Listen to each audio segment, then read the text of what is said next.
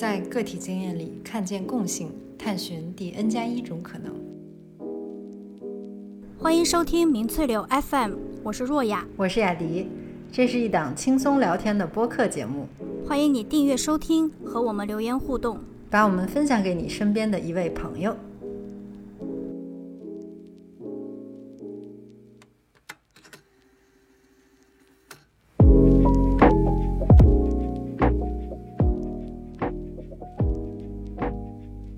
听到我们这么说，就会非常无奈的摇头说：“你们真的不能把做律师跟美剧里面的那个东、那个、那个角色想象成一起。”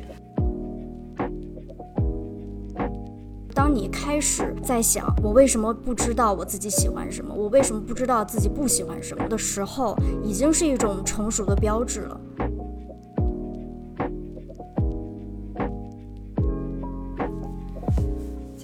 高兴请到了我们第二季的第一位嘉宾花花，请花花今天来和我们一起来聊一下关于换工作的这个话题。呃，那花花呢，原来是在美国读的本科，本科的专业是呃新闻学，之后呢，也在国内从事了几年新闻的工作。嗯，但是呢，就是新闻工作做了几年之后，他又突然决定来美国读法学院。嗯，并且考过了这个，呃，美国所有的各大考试中堪称是最难考的这个呃法考。现在呢，也是一名律师。花花，请来跟大家打个招呼吧。好，谢谢雅迪。Hello，大家好，我是花花。然后今天很高兴可以来到这里，跟大家一起讨论一个我自己非常感兴趣的话题。然后我也是专业。换专业，专业换专业者，专业专注换专业 二十年。哦，对，所以呃，分享一下我自己的经验，然后给大家一些小建议，希望可以帮助到大家。嗯，那花花，其实我刚刚听雅迪在介绍的时候，就是你从最开始的新闻专业，后来就是是一个什么样子的一个一个契机，让你觉得我现在想要放弃这个职业，然后。花很多时间去投入去读法学院，因为思考是非常难的。就是你是，我觉得这是一个很大的决定了，尤其读这么难的一个专业。就是当时是有一个什么样的契机让你去决定做这件事情的？这个问题很多人问过我，因为对大多数人来说，嗯，还新闻，然后转到法律，感觉是一个特别大的转折。嗯，说实话，我当时做这个决定的时候，其实没有想得特别清楚。嗯，但是很清楚一点，就是我想要去探索一个不一样的领域。就新闻对我来说，嗯，我觉得我做过这个专业了，然后也看到这个行业是一个嗯怎么样运行的。然后作为一个新闻工作者，在这个嗯这份工作当中，你需要平时的那种那种 day to day life 是一个是一个什么样的一个状态？我当时已经觉得。不能说热情枯竭了吧，但是，嗯，没有找到那种现在大家经常说的那种意义感，就是就是这份工作带给我的意义感。这只是我个人的一个想法，但是我我知道很多新闻工作者，他们还是可以在他们工作中找到很大的意义感的。我觉得这个是非常个人的事情，就是每个人跟每个人也不太一样。所以那所以当时呢，我就觉得想去探索一下不一样的专业。然后当时也是因为，呃，工作接触了很多法呃法律工作者，然后。嗯，做学术的也好，然后做职业律师的也好，我觉得就很感兴趣。其实当时没有没有想清楚自己到底是毕了业要做什么，或者是也没有想明白说这个法考到底有多难。嗯，但是就是学觉得想去学校学一学，探索一下这个专业，看到底是怎么回事儿。然后可能觉得自己呃对这个行业有一定的了解之后，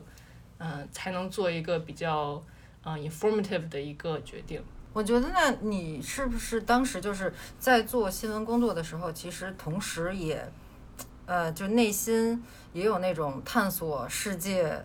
各种其他领域的这种想法了？就是可能在你觉得这个意义感逐渐变弱之前，你其实就是一个已经是一个这种很充满好奇心的人了。就你平时是不是也有很多很多爱好之类的？是什么都什么都喜欢玩一玩。对对对对，我是一个非常喜欢折腾的人，所以就。对很多东西都很感兴趣，然后对很多东西都很想了解，所以有的时候也在在工作这方面不知道是不是一个好事情啊。就大家有时候说你真是没长性啊，干一个东西干不了几年要换，干东西干不了几年就要换。嗯，当时我自己有有这个顾虑啊，但是就觉得说，是不是就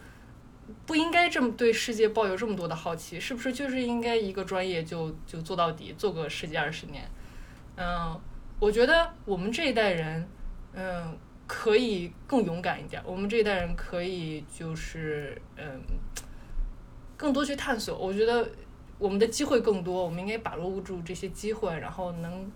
看到，嗯，让自己见更多的世面，就是接触更多的行业。其实是，嗯，可能中间会有一些有一些挫折，就是因为我自己的我自己经历也是，在我探索的过程中，在我对这个世界充满好奇，然后去满足自己的好奇心的这个过程中，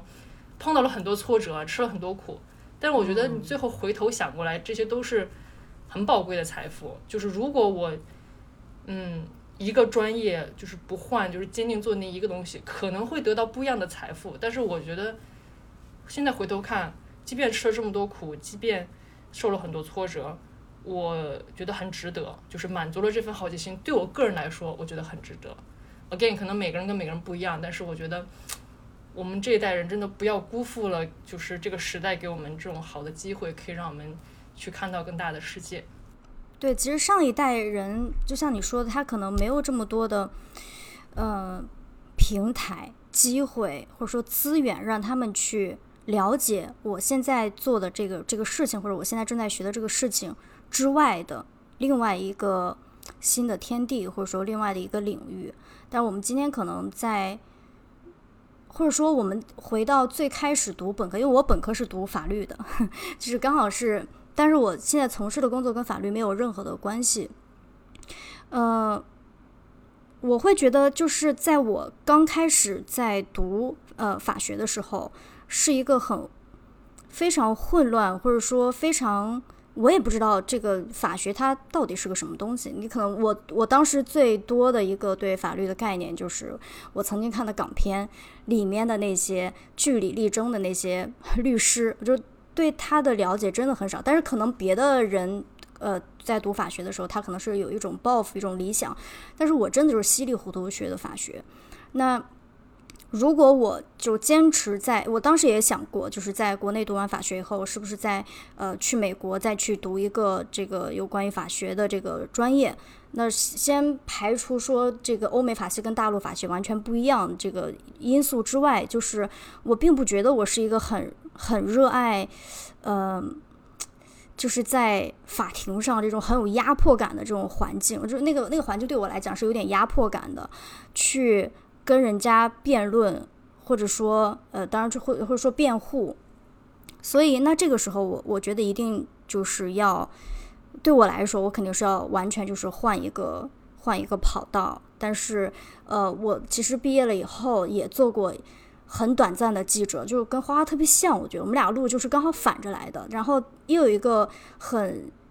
呃很巧的一个机会去做了跟广告有关系的，就写广告文案。然后我觉得。这写广告文案的热情，当时是要比我自己要去思考、要去做一个律师的这个兴趣要大的。那对我来说，我当然就是选择了这个。就是我们现在有很多的这个机会，是让你可以觉得啊，我可以放下手头的这件事情，去学另外一个一个事情的。是我特别特别同意 若雅说的，而且感觉真的我们两个特别像，嗯，就是，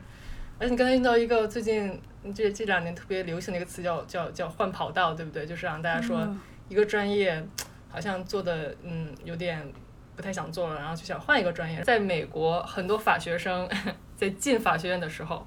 他们对做律师的印象都是美剧里边的，都是电视剧里边的。然后电视剧里边的律师是这这么着这么着，然后在法庭上面。对吧？针锋相对，然后就是我反对，对对对，就 这种 objection，对吧？然后就是那个法学院的老师听到我们这么说，就会非常无奈的摇头说：“你们真的不能把做律师跟美剧里面的那个东 那个那个角色想象成一起。”但我觉得，作为一个年轻人啊，你真的，除非你有这个机会可以接触接触到法律的，呃，去比如说做一个法律助理，做个一两年，去真的去这个行业里面去实践。我们的就是你你除非你有这样的机会，不然你对这个行业、你对这个职业的印象，真的只能是这种影视片里面就是呈现出来的这种。我觉得这个，我不我不懂为什么法学的老师就是好像觉得这是一件特别特别不好的事情，或者是特别不可理喻的事情。我觉得这个就是没有办法，除非你有这个机会，你你你了解的就一定是别人刻画出来的这个形象，对不对？嗯嗯。所以，就回到刚才，我觉得若海提到的是。你是去觉得要换一个跑道去做了新闻，然后是因为你有了这个想法，然后有了这个动作去做了新闻，才有了后来可以做广告的这个契机。如果你一直没有这个想法，没有这个动作，你就可能一直会在这个法律做着自己不太喜欢的事情。所以我觉得从我的经验来说，就是一定要实践。你有了这个想法，你就一定要去有下一个动作，就是那我就去试试其他的。你还你可能试了以后觉得哦不还不如原来那个专业，你就会知道应该更珍惜现在的这个专业，因为可能我自己以为我喜欢的还不如我现在这个。嗯嗯。但如果你不试，你永远不知道，你就还是会生活在一种哎我这个专业我不喜欢，我这个专业不对，你就不会特别珍惜现在拥有的这一份。嗯，就是你尝试了以后发现哦原来还有更差的，对原来的专业也释怀了。雅迪，其实你也是从你也是就是。九十度或者一百八十度的一个一个大转弯，就你原来是学电影的工作，当然也从事了这个这个行业，你后来又决定重新回到校园，然后去读一个语言学，就是这个，就是我觉得从新闻读到法法学，它其实还是有一些这个，就社会学科它还是有一些这个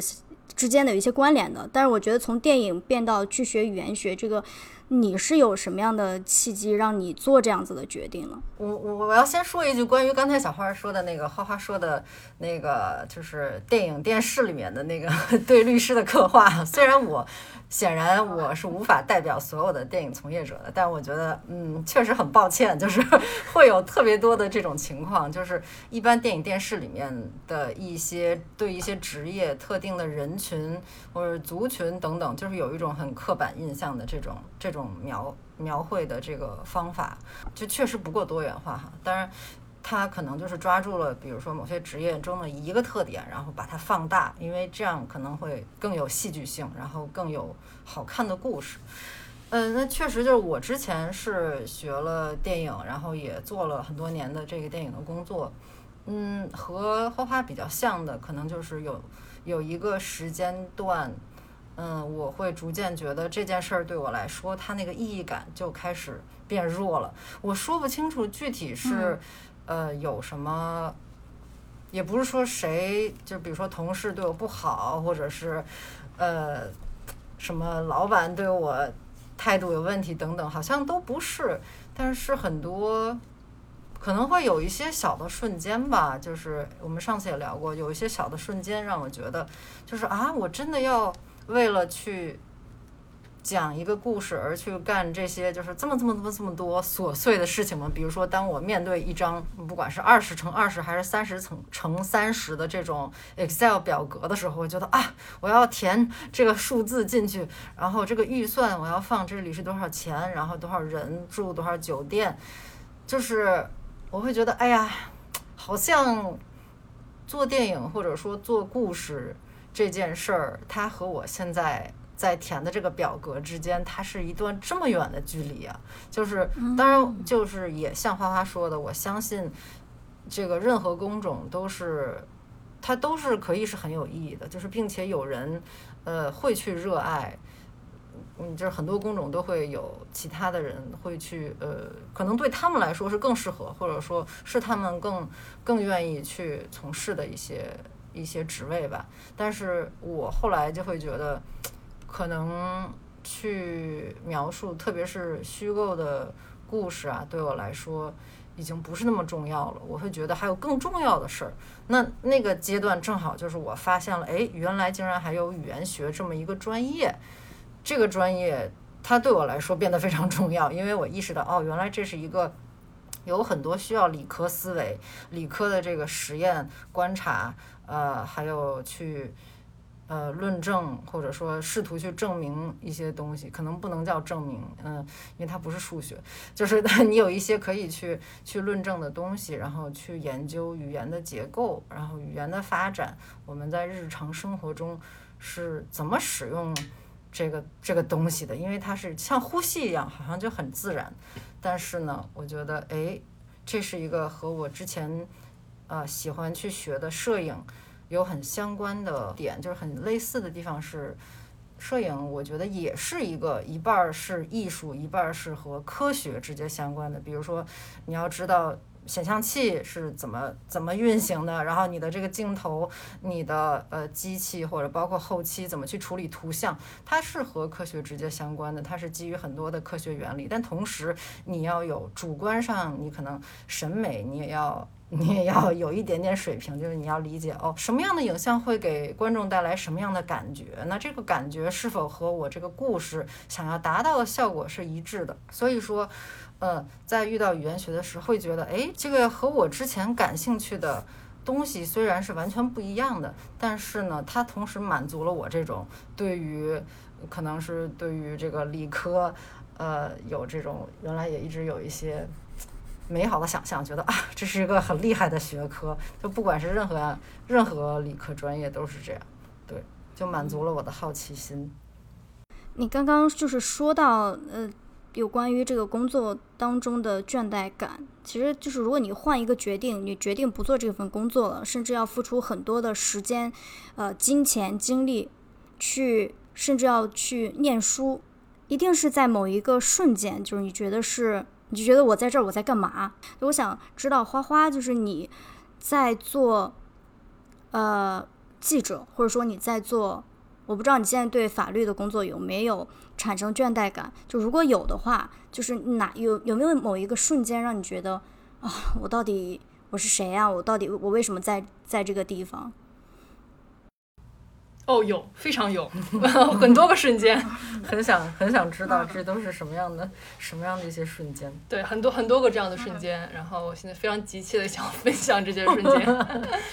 补充一下刚才雅迪说的，嗯，如果真的是把真正律师的工作，或者是说非诉讼律师的工作，即便是诉讼律师，即便是诉讼律师的工作，呃，真实的拍出来的话，非常的 boring。非常的没有意思，嗯，完全没有任何戏剧效果，就你呈现你你拍出来就是可能比纪录片还不如，就跟哑剧一样，就是非常的无聊，就完全没有办法，对，就是非没有没有没有办没有办法呈现出这种真实的，就一个人坐在办公桌前 看书啊，就是或者是看资料，然后打字，然后一天日落。日出就结束了。对对，而且是 literally 的日落日出，就可能真的是在电脑跟前，从十二点做到十二点，就是这样，就是做检索，做呃，就写文案嘛。你写东西就是要写写一稿改一稿，写一稿改一稿，写一稿改一稿，就是这样。而且我们看到的那种影视剧都是那在在在在庭辩，对吧？就是在法官面前就呈现一个一个一个一个 argument，然后跟。陪审团有这种互动，对吧？跟证人有这种来来回的问答，百分之九十五以上的案子都是庭外和解的，这是我们上法学院的一开始所有老师都跟我们说的。就是我我我打断一下，问一下，庭外和解的意思是说，就是律师和律师之间谈，呃，可能会有法官介入，但是就没有停辩这一趴，哦，就是。所有的可能就是前期的关于关于证词啊，关于呃证据什么样的证据可以作为这个案案件的一部分，可以作为有效证据，就可能前期的呃所有的这个呃这个 argument 都是围绕着这个的，而不是围绕着这个案件的事实。然后前期可能还会有一些呃，就是证人的一些就是庭外的双方律师互相询问双方的证人。他们对整个案件的一些事实的了解，他们的证词，没有法官的裁决这一趴，没有陪审团这一趴，就是都是在这个更前期。而且我说的这些更多的可能是刑事案件啊，就是呃一些民事纠纷。嗯，真正到了各种商业性的东西的时候，就更没有这些了。嗯嗯嗯嗯，那种比较商业性的，在办公室里面完成的，很少会要。你真的到了法庭，真正到了。要要要需要一个法官 involve 了，那就这个 就非常极端的情况。所以真的很很很难很难呈现出一个真实的法律、法律工作者们的真实工作情况。然后回到刚才若雅说的这个，呃，就是关于有没有哪个瞬间 啊有一种现在感，很多个瞬间。做作为法，当以前做新闻的时候，可能要比现在做法律要有意思的多，至少不是一天坐在电脑跟前，然后十二个小时，就说一个一个问题，我们叫 legal 呃 legal issue 嘛，就一个一个法律问题，你们你就是可能为什么这个东西是这样的，你就去做检索，不停的去查资料，查查查一查查一点，而且最后你查出来的这个资料可能是没有没有资料证明是不对的，也没有资料证明是对的，就是你的这个检索最后是一个 inconclusive，就没有任何结论的这么一个结论，就非常增加我个人啊，非常增加我的这个这个倦怠感、烦躁感、焦虑感，就是所有不好的情绪，就是都会通过这种类似这样的工作来来来产生。做法律工作可能还稍微呃，做新闻工作的时候可能还稍微好一点，至少就是每天都有新鲜的事情发生，你不会一个东西让你花很长的时间去纠结。但是那个倦怠感带给我的是，嗯，我觉得我当时做一个做新闻的时候，觉得我可能更像是一个旁观者，嗯，没有对事情有任何实质性的改变。当然，我不否认我很多前辈他们的报道，特别是那种调查性的报道，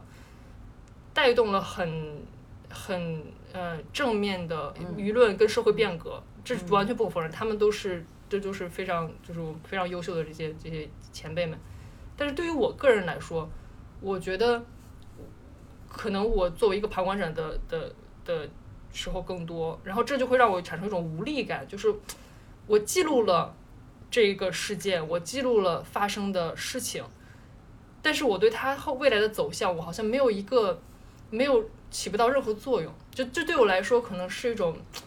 会让我觉得很很渺小，就是让我觉得我我对这个对这个世界对这个社会好像并没有产生什么影响，所以这也是回到我一开始说的，为什么当时去去学习法律这个问题，就是我觉得好像法律是一个至少它是一个非常有有利的一个工具，然后你了解了这个有效工具之后，至少可以对我来说就是有一种就是力量感，让我觉得我可能可以做的事情更多。然后我可能可以帮助到更多的人，变成一个真正的一个行动者，真正的可以对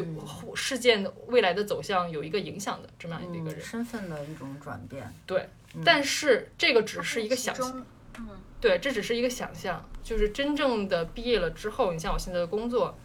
其实是有没有影响？对世界有有没有影响？肯定是有影响的，对吧？你你就是你的客户，他们有一个非常棘手的一个商业问题，嗯。像像一一个法律问题向你来咨询，然后这个这个你给他的答案就会可能影响到他第二年的预算，他第二年的一些呃可能非常大的一些商业性的一些决定，这都是影响到就是很多人的生活，然后也影响到一个公司的一个未来的一个发展，肯定是有这个影响的。但是嗯每每天的这种非常枯燥的生活的这个倦怠感，而且。这法律嘛，就大家也都知道，就是其实很抠细节，就是从细节当中，嗯，要有看出法律的这个严谨性。但是我的这个性格，有的时候这些细节就是跟这些细节有很多碰撞，也是增加了我每日每天这种工作的一些倦怠感。就是，嗯，这些碰撞，就是之前雅迪提有一个词儿叫特别好，叫。叫什么来着？叫什么 精神？精神的磨损。对，精神的磨损。啊，就是好像你的那个，可能跟很多年轻人也是一样，就是抱有着一个非常完、非常美好的一个理想，进入了这个行业，但是可能每天琐碎的这些细节，就是会一直磨损，精神上磨损的你这个、你的这个、你的这个美好的这个愿景啊。那那你还记得，就是你刚进入，比如说刚刚进入法律这个呃专业这个职业的时候，你的那种。新鲜感嘛，就是比如说，哎，你每天可能都有一个新的小任务，是你原来没有尝试过、没有去做过的。然后你可能在处理那些任务的时候，当时还是觉得挺好玩的，虽然现在可能嗯不是那么回事儿了。对，是，嗯，当时其实就雅雅迪正好雅迪提到这个，我即便是从新闻转了，在法律当中又转了一下，就是因为一开始去做了环境法嘛，也是为什么想学习一下，因为其实环境法，嗯，在美国是，呃，可能比较成熟的一个一个行业了，但在国内应该是这两年大家更重视，然后也是各种新的一些法律法规有出台，嗯、当时。就是挺想了解这个环境法到底是一个怎么样通过法律的手段来治理环境问题的。最一开始做的工作也是跟环境法相关的，嗯、很有意思，是很有意思，但是好像就是跟我想象的不太一样，就是嗯，怎么讲叫叫很就很很数据性的东西，比如说就是嗯，呃，这个这这个 这对，举个举个例子，就是呃这这一区的这个环境这个空气质量，然后是一个什么什么样的一个一个问题，然后一个什么什么样的指标，然后呃，当地政府需要做一个什么什么样的呃一些，他们需要采取一个什么措施，让他没有采取这个措施，让我们后期可以通过什么样的方法来补救，就是就是听起来好像就哦就很好啊，对吧？有一个环境问题，然后有法律治理这个问题，嗯但是你到了实际环境，你就会发现，其实就是用用英文来说，就是 a lot of things look good on paper，但是当你真正去做的时候，就是花的时间很长，然后可能有些法律法规也不是那么的清楚，嗯、然后你推来推去，其实可能到最后，你花了一段一很长的一个时间去研究这个问题，去呃去跟进一个当地的一个污染的问题，最后就不了了之了，最后可能什么都没有。当当时也不知道，可能是我的参与到这个这个，呃，就环境法的这个工作时间太短，就是没有接触到更多的一些其他的可能，一些就是真的是通过法律手段就是成功的治理了这个污染的问题。我肯定是有有很多这种成功的案例，但我接触的，特别是刚一开始，你知道进入到时候，你没有这么一个好像很成功的一个一个一个东西鼓励你一下，你总觉得说，哎，这个东西真的有用吗？就有这种白干了的感觉。对对，嗯就有这种感觉。然后当时好像这些各种数据吧，然后各种这个，哎，这个就纸面上，比如说数据，你是能看到，哎，纸或者说，即便是纸面上，是否能够看到，比如说经过这个法律，呃，管控之后，数字有变得更好看吗？就是这样的吗？还是就我可能都没看到，这可能是哦两三年之后的事情了。嗯，对嗯而且我当时就就是其实很少可以呃 handle 这么具体的问题。我当时可能一开始，而且你作为学校的实习生嘛，校内校校在校生，你出来工作，大家给你的也都是一些就比较大很初级的，对，很嗯初级的，然后可能一些比较呃，就是笼统的一些法律上检索的一些一些一些东西。总之，可能我觉得我没有一直做环境法做下去，就是因为头一开始的时候没有一个好像更成功的一个案子，就是鼓励我，觉得说，哎，这个东西真的有效。可能也说不太清楚到底是因为什么东西，但是就是在做环境法的这个是这个是这这这个经验，并没有让我觉得说，哇，这个工作好有意思，真的是想这个工作我再做个四五年、五六年都没有问题，就没有这种热情。然后当时也是因为，呃，很实际的原因，就是这个工作做环境法真的是呃工作机会比较少，呃，你这个行业也比较就相对于其他法律专业，这个法律专业非常窄，所以也是一个契机。现在就是在做贸易方面的，呃，作为做一个贸易律，做一些呃进口方面的合规，也是在法律里面也转了一个小行，嗯、然后虽然现在至少我觉得要比做环境法给我带来的可能成功感更多吧。就是这个行业、说说再说了就太复杂、太太太无聊、太 boring 了，我觉得大家不太想听。但是就是至少我可以看到一些自己呃做的工作取得的一些成就，就是这个至少的这个、这个嗯时间叫怎么怎么说来着？就是这种时也不叫时效期吧，就可能做环境就是一个周期，你对指的对就周是工作中的，比对如说对对对对嗯对对，可能它是周期，从你从你投入一些精力，然后直到你就是最终获得，比如说一份小小的成就感，在这个这这个这个嗯周期可能稍微短一些，对对嗯对对对对然后最后一个想补充的就是，刚才瑞雅也提到的，就是，嗯，也说不太清楚，就是有点不太喜欢做了。嗯，我觉得，其实大家有的时候要要相信自己，就是要相信自己的这种直觉。嗯，可能会有，至少我当时啊，我会有另外一个声音说，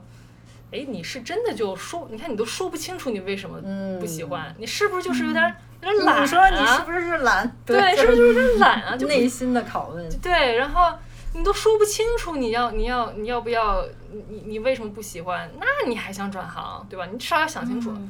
但是我觉得有的时候真的不用想的那么清，就有时候就是想不清楚，有些东西就是一个。嗯就我就是喜欢，就是不喜欢，你这个能有有什么说得清楚说不清楚的呢？对不对？所以我觉得嗯有的时候要相信自己的内心。嗯，我们就是现在可能也是因为我最近就是自己身边有很多嗯有心理问题的一些朋友，就大家都是被这种焦虑啊、这种这种抑郁啊，就是有就是困扰。然后嗯我是也是这两年就是疫情的问题嘛，大家都在家里面，然后我也是对对哲学啊、心灵方面的。的一些书也看了一下，然后我觉得看下来呢，基本上大家都有一个一个主题，就是相信自己的内心。就是有的时候我们现代人的生活更太被就是外界的这种刺激所控制了，有的时候你反而忽略了自己内在的一些给你的一些讯息。我觉得有的时候这些东西是更准确的，比起外界告诉你说哦，你要有一个具体的东西，你才可以。move forward，你才可以去换跑道，继续前进。哦但是你的内心可能告诉你说，我已经坚持不住了，我这个东西对我已经是非常的 toxic，这个东西对我已经有毒。有毒，对，已经没有没有办法给我阳光雨露来滋养我，哦所以我我我其实我需要换一个东西，我需要我需要离开这个环境。刚花说到，就是自己可能也不是特别清楚我为什么不喜欢，或者说我为什么喜欢，就是这个这个答案可能没有一个呃很很清晰、很有逻辑的一个解答。就是突然让我想到，我最近看了一本书，叫做《理想的工作》。那这本书是阿兰·德波顿，呃，他他应该是主编吧，就是他是他们有一个呃他们的这个工作室有一个呃系列叫做人生学校，然后那呃。理想的工作是人生学校系系列其中的一本书，就是专门在讲工作的。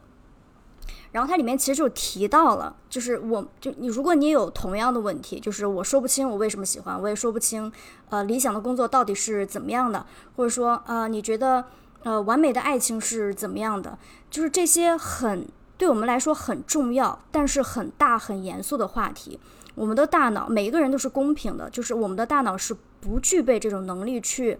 处理。呃，可能我们经历过，我们都经历过很美好的友谊，但让你坐下来说，哦，那你觉得，呃，美好的友谊应该是怎么样的？理想的工作应该是怎么样的？理想的领导应该是怎么样的？你很难会说出一个颇有，呃，就是，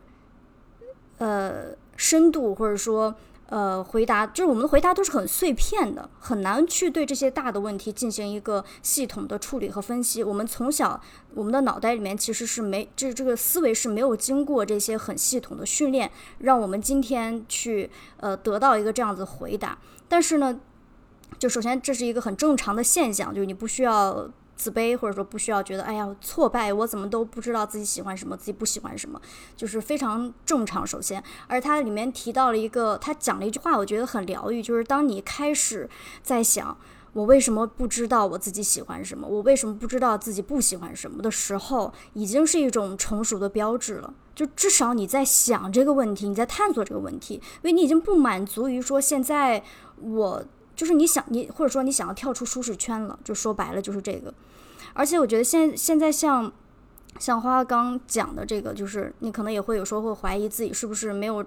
哎，我是不是吃不了这份苦呀？我是不是应该再坚持久一点？就是我觉得这个怀疑也特别正常，我也经常这样怀疑自己，我是不是嗯被就是被养坏了？是不是？我妈现在正在里面睡觉，这声音要再小一点。就是我有时候也会有这样子的怀疑，但是呃。一边怀疑，但我又一边我自己也有一个声音，就是说我们现在刚好进入了一个跟呃上一代或者说跟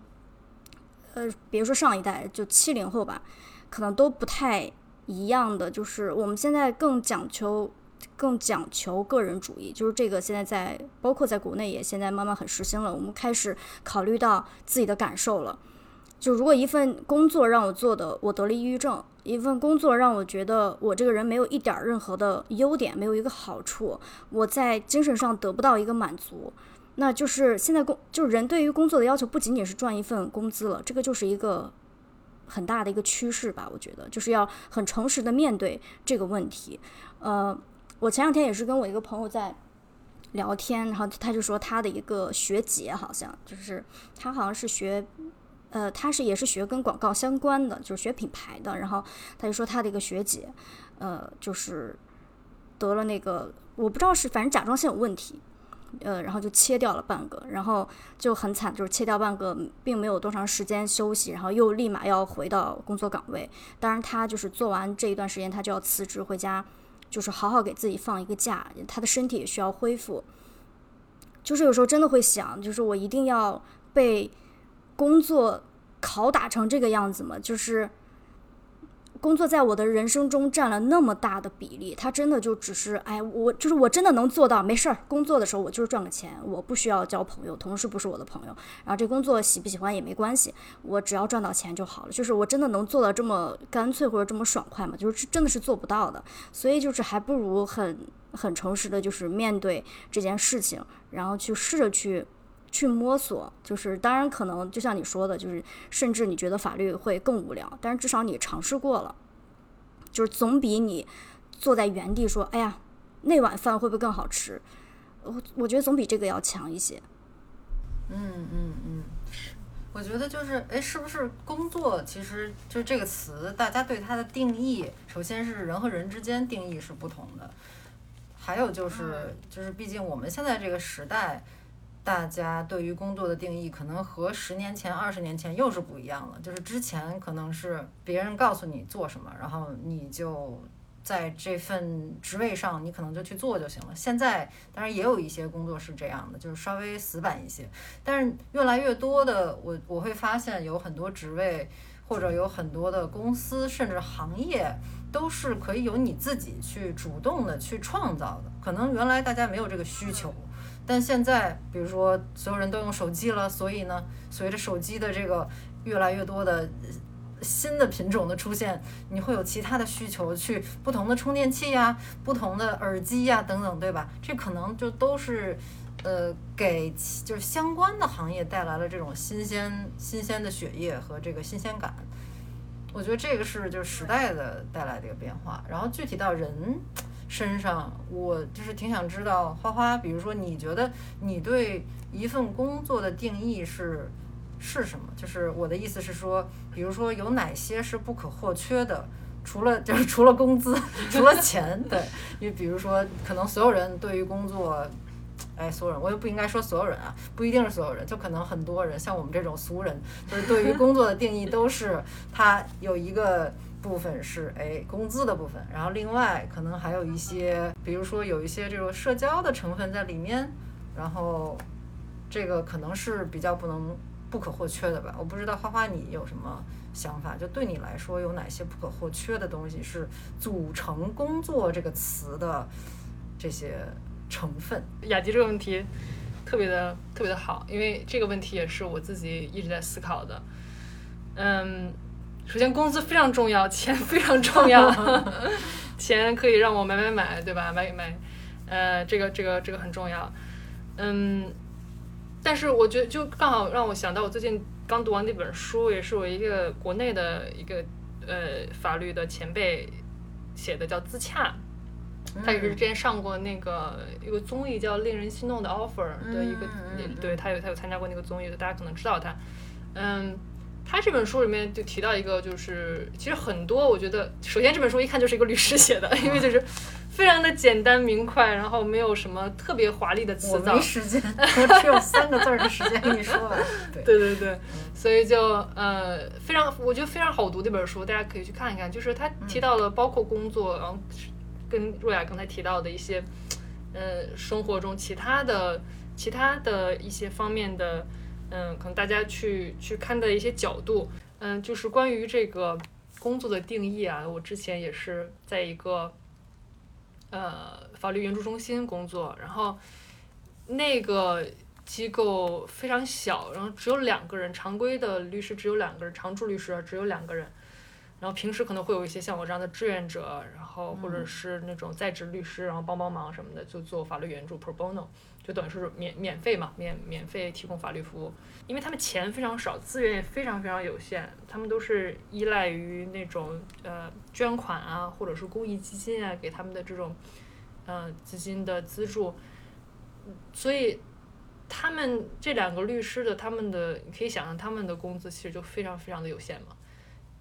所有在美国的职业律师，大多数啊有一些非常非常极少的例外，大多数律师大家都是要从正规法学院毕业，嗯然后这法学院在美国出了名的昂贵，嗯，对吧？嗯然后美国人呢，大多数就是会，呃，包括本科了，就他们上学都是要有一个跟联邦政府申请一个贷款，学生贷款。对，所以其实大多数人呢，即便没有上法学院，你只要上过任何一个研究生的本科，反正只要上大学之后，你基本上就是会背一身的这种债，一身债，对对对吧？嗯所以你像像这两个常驻的律师，他们也是跟我一样，他们当然他们年年纪比较大，但他们也是一样背了这么多的学生的贷款的这这这这这这些债务，但他们就毅然决然的去了这样的钱工资非常少的这种机构工作。嗯，我也问过他们这问题，就是在我离开的时候，我们去了一下，问过他们这个，我说为什么？就是当然他们同可能若若来也知道，就是法法学院就是法学院毕业的学生，大家的去走向不太一样，肯定是去律所挣的最多，嗯对吧？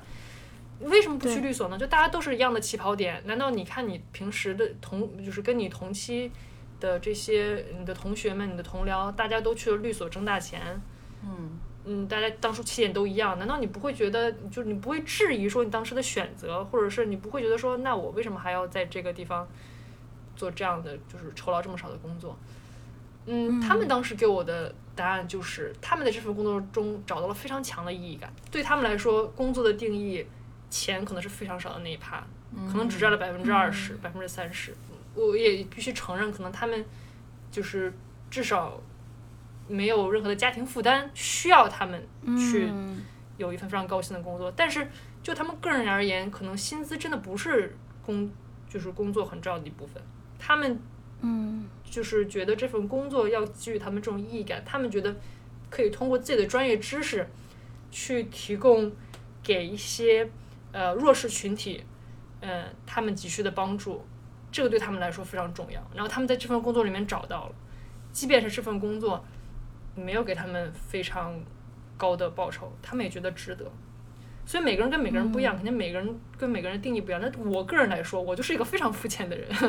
因为 我就是需要我的这个工资，呃，可能不需要就是行业内就是可能最高百分之十，但是至少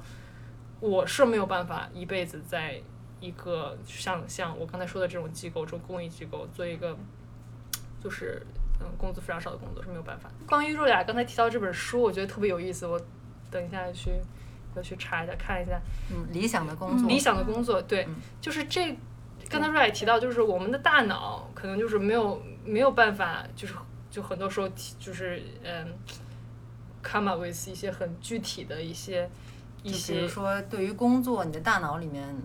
可能没有一个公式，说工作等于工资加上对成就加上意义感，可能并没有一个特别具体到这个对这个层面对对，有些东西西就可能就是很模糊的，但是嗯，很碎片的，对对对，就是很碎片。这我真的是，但是我觉得你要想把这个碎片更具象化，至少对我个人来说，唯一的一个方式就是去尝试，嗯，就是去迈出那一步。你可能有一个小火苗儿，心里面觉得，哎，可能这个可以，你就迈出去那一步，你就去尝试一下。因为如果你不去，你永远不知道。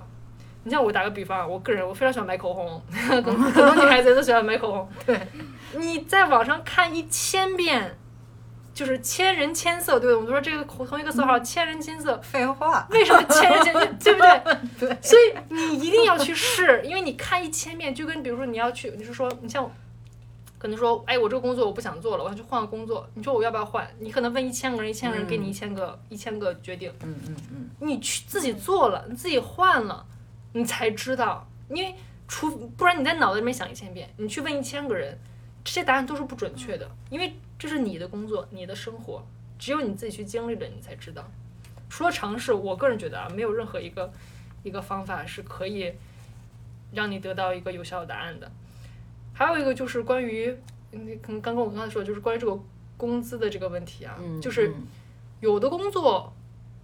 可能我真的很烦，我就是做不下去了，可是他就是给我一份高薪。你像我现在这个工作没有非常高薪，但是我觉得至少比起我之前的工作，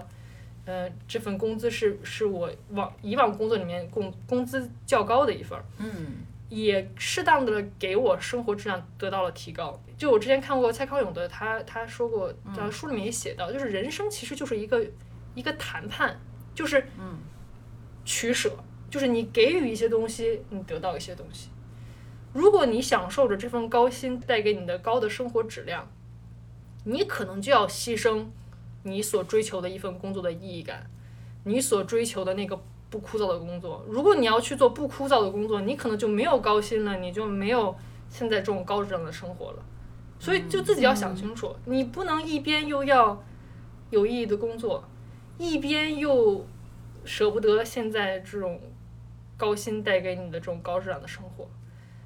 所以就是你自己要想清楚，然后你自己要做一个决定。就人生就是这样，你不可能什么都有，什么都什么都想要，总结出来了，对，高薪等于没有意义，高薪工作和没有意义的话等号。有钱能使鬼推磨，就是意义不重要了。确实，哦，确实，就是之前不是郭德纲还是谁说的，就是你拿他拿的这份钱，有一部分就是挨骂的。呃，但那当然，这个前提就是说你已经获得了一部分高薪。我觉得这个也是你就是有勇气踏出我要去读法学院，因为很明显，这个这个这个换专业或者说换行业是一个投入量相对其他的，你说卖口红，但是卖口红，你像李佳琦，他能做到今天，他也他也是一个，也不是轻易可以模仿的，这就是相对平均来说，当然肯定是读法学院去当一个律师，你投入的时间比，就是说你的成本是更高的。就是话说回来，就是可能很多人现在最迷茫的一件事就是，我现在钱吧也没有拿那么多，然后工作的倦怠感还很还很强。我觉得这个就是一个，其实像我觉得像我们现在就呃回到最可能呃开始的，就是我们刚刚说到，就我们现在呃开始在乎自己的感受了，就是我。当然了，如果你给的很很多钱的话，那这个你买了我一部分感受，我觉得心理平衡了。但很多时候就是这个钱，反正不上不下。但是同时我，我我觉得我没有一个内在的成就感。就像花花刚说的，我学环境法，我觉得我没有一个参与其中，我没有觉得我有影响力，我不觉得我在对这个世界、对对这个社会做出了积极的贡献。这个可能就是你的一种内在的需求，就是。你对工资是有一定要求，但是同时你也是希望自己可以有正面的影响力，可以因为你让周围的环境或者说让周围的某一部分群体的人过得更好的，就是，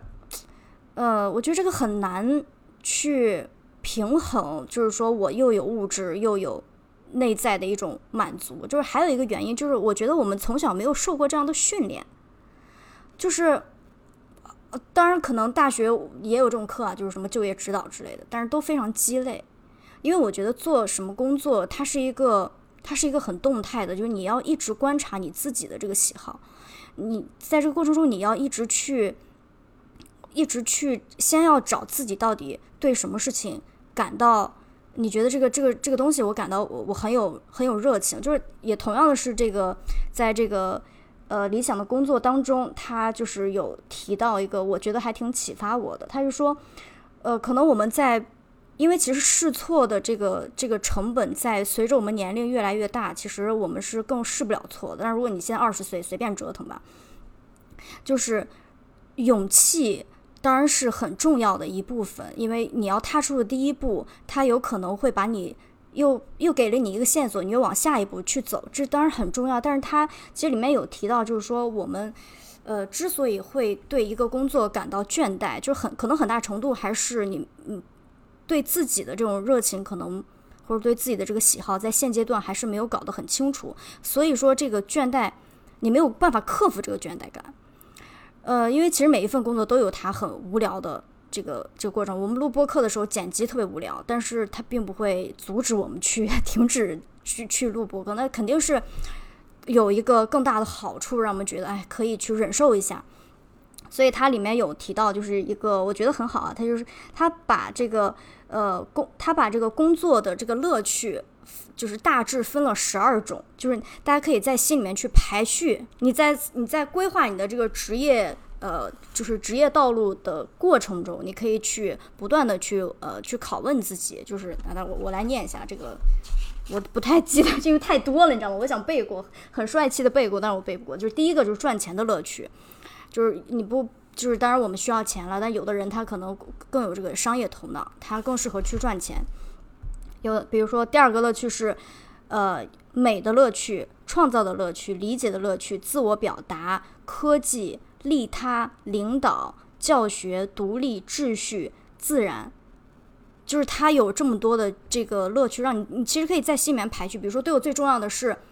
我我对美有一种执着。那将来我的工作，我一定是往这个方面去靠的，或者说像其实我刚听花花的这个过程中，他虽然说他没有办法拿着拿那么少的钱去一直做这件事情，但我一直觉得他内心是有一种使命感的，就是这种使命感，就是说有的人天生他就是这样子的，他他就是他喜欢做一个 helper，就是他觉得我不满足于我这份工作，我拿这份钱只是我自己过好了，我就是你知道，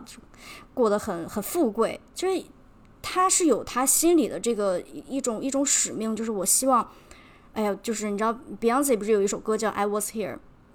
就是气场很强的，就是不知道你们有没有听过，就是就是觉得我一定要留下一些什么，我留下这些东西是可以改变另外一些社会现象呀，等等，就是会有一群这样子的人，就是可能还是要去嗯，不断的去去拷问自己，说我到底呃。比如说，我喜欢这份工作，或者我喜欢那份工作，就是到底这两份工作里面，或者说这份工作里面，它吸引我的，它的本质到底是什么？就它的本质可能是一种利他的行为，呃，他就是他讲的这个利他的乐趣。那其实也不用这么纠结，就是呃，很多的工作它可能都有利他的这个部分，就是因为你想，你只要分析清楚你本身，你其实你最在意的。或者说你最有热情的这些乐趣到底是什么？你会发现，其实不仅仅这份工作有，那份工作也有，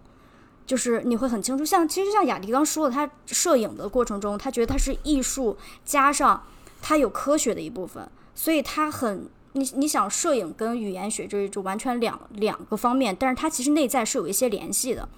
就是可能雅迪更喜欢理科思维去，或者说有一种打破砂锅问到是不砂锅嘛？打破砂锅问问到底的是砂锅，嗯，对，打打破司马光砸光，哎，司马光砸缸，对，就是。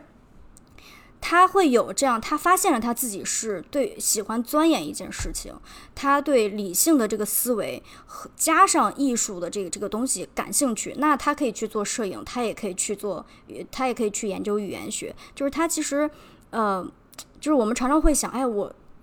我适合做律师，但你你你问他，你为什么喜你为什么喜欢当律师？为什么想做律师？可能就跟我当初的回答一样，因为我觉得港片的律师非常的帅。就是你根本就不了解这个东西，你也不了解你自己到底喜欢什么。当然，有一部分是花花说的，你要必须要就是亲自跳到这个泥潭里面，你才知道它有多这泥有多黏，它有多脏。另另外一部分，对，就是你要实践嘛，你才知道它里面到底是怎么回事儿，你才知道哦，那我可能并不感兴趣。然后另外一方面就是在这个过同时呢，还是还是可以有很多小这个这个书里面其实提到了很多具体的方法，去让你去。去更了解你自己，去探求你自己到底去，到底是喜欢什么，就是去追你的热情。这并并不是一个很大很虚的概念，它其实是落地，是有很多具体的很小的问题，一个一个去呃做，每天就吾日三省吾身，灵魂拷问自己，就是总有一天你会得到很多灵感的。我在看这本书的过程中，我是会觉得啊，原来原来我是这样的，哎，原来我是那样的，就是会有一种，我以为我不知道，其实我是知道这些东西的。会有一种这种感受，嗯，这是就是问自己的过程中，就是让自己在这些乐趣之中排序的时候，就是也是一个了解自己内心，甚至了解自己的长处和短处的一个过程，对吧？嗯，对，我特别同意刚才瑞亚跟雅迪说的，我觉得了解自己的这个过程，我觉得很重要。而且刚才瑞亚也提到了，你在我们其实从来没有上过这种课，嗯，对不对？从来没有人教我们，你怎么样去探索一份你自己可可以可能呃可以驾驭或者是很对可以熟练的掌握，并且还享受你就是去呃运用各种技能啊的这个过程。对，嗯就是，但是这个过程其实是你需要了解自己之后，对吧？这个是出发点，这个是原点，你要了解自己之后。但是我们从小没有这样的训练，我们就是一直在被从小其实就是在被外界的刺激，对吧嗯？这就是包包围着的，嗯，很少有就就是从，灵灵灵魂不知道叫灵魂学叫什么，就是那种心灵学科里面不就有一个很的的一个词很很很流行词叫内观嘛，就是你要看你自己的内心，你要从你内心出发。嗯可是我们从小到大都没有从内心出发，对吧？都是对从从从外都是嗯从在外外界汲取，所以其实，嗯，我也是近两年才慢慢理解到，你要了解自己，就正面面对自己的这个重要性。你要花时间去，就像刚才瑞亚说，你花时间去思考，对吧？想嗯就你可能。嗯这我不知道，至少我我没有办法，可能就是一晚上就哇想明白自己到底是一个什么人，到底自己对什么有兴趣。但你一定要嗯开始，对吧？对你只要开始这个过程，你慢慢慢慢就会，至少今天会比昨天明白多一点儿，嗯，对吧嗯？你就开始这个过程，你要慢慢想自己、思考自己、了解自己。我觉得这个过程很重要，就是至少我从小到大，我觉得我这个 part 是是缺失的，是没有没有很好的去内观自己，然后去了解自己，然后嗯，我觉得如果我更早开始这个练习，更早的开始学习去了解自己，可能会做更嗯更高效的一些决定。嗯对，就是很多决定可能最后让我觉得，哎，稍微有些后悔，嗯嗯，可能都是因为不够了解自己的原因。就不用后悔这个，就每因为每个人都都有很有有很多后悔的这个时时刻，而且就是，当然你也可以说我我我要说的非常的鸡汤，但我真的觉得，就是如果你一路都过得很顺，每一个决定都非常的明智，我觉得挺无聊的这种生活。他就是今天我啊，我就是。对吧？我做了一个不好的决定，或者说所谓的不好的决定，然后明天呢，我又知道，就是你最起码你今天可以，你站在你今天的这个，就今天这就今这一天，你再回看你过去，你知道哪哪一些做的不好，那就这首先证明你你有提高了。就害怕你站在今天，诶，我觉得好像没啥后悔的，就是除非过得特别好的，对，就不用后悔这件事情。而且就是认识自己的这这个事情，它本来就是一个非常非常复杂的系统。你在变，你周围的环境在变，这个世界也在改变，它本来就是一种动态的。你你今天对你自己的认识，你十年前可能认识的就是你当时的你自己，然后你再到今天你你发生了变化，所以就是这个是真的是一辈子的这种课题，一辈子的功课，而且是一个我觉得很费脑筋的一个功课。这就是你不能偷懒，嗯，你偷懒你也会有相应的代价。当然，你不偷懒的话，你可能也会有暂时的、短暂的迷茫啊、焦虑啊，或者说包括你说的后悔。哎呀，我这个要是十年前我就怎么样，我会不会？对，就是都会有这样子的一种感受。对我特别同意，就变化这个词真的特别特别同意，因为我这两年其实就在转行的这几个契机当中，其实会怀疑自己的一个点就是，你怎么变来变去？你难道不应该就之前很流行词叫什么？就什么不忘不忘初心吗？对吧？你的初心为什么一直在变？对吧？就是你，可是就像瑞雅说的，人就是在变的。嗯，一定要我我我现在就接纳了自己的这变化。我觉得我就接纳，我就是一个很善变的人，我就是可能一下子喜欢这个，一下子喜欢那个。如果你不接纳自己的话，你就等于自己在跟自己打架嘛，对吧？你就自己跟自己在这纠葛着，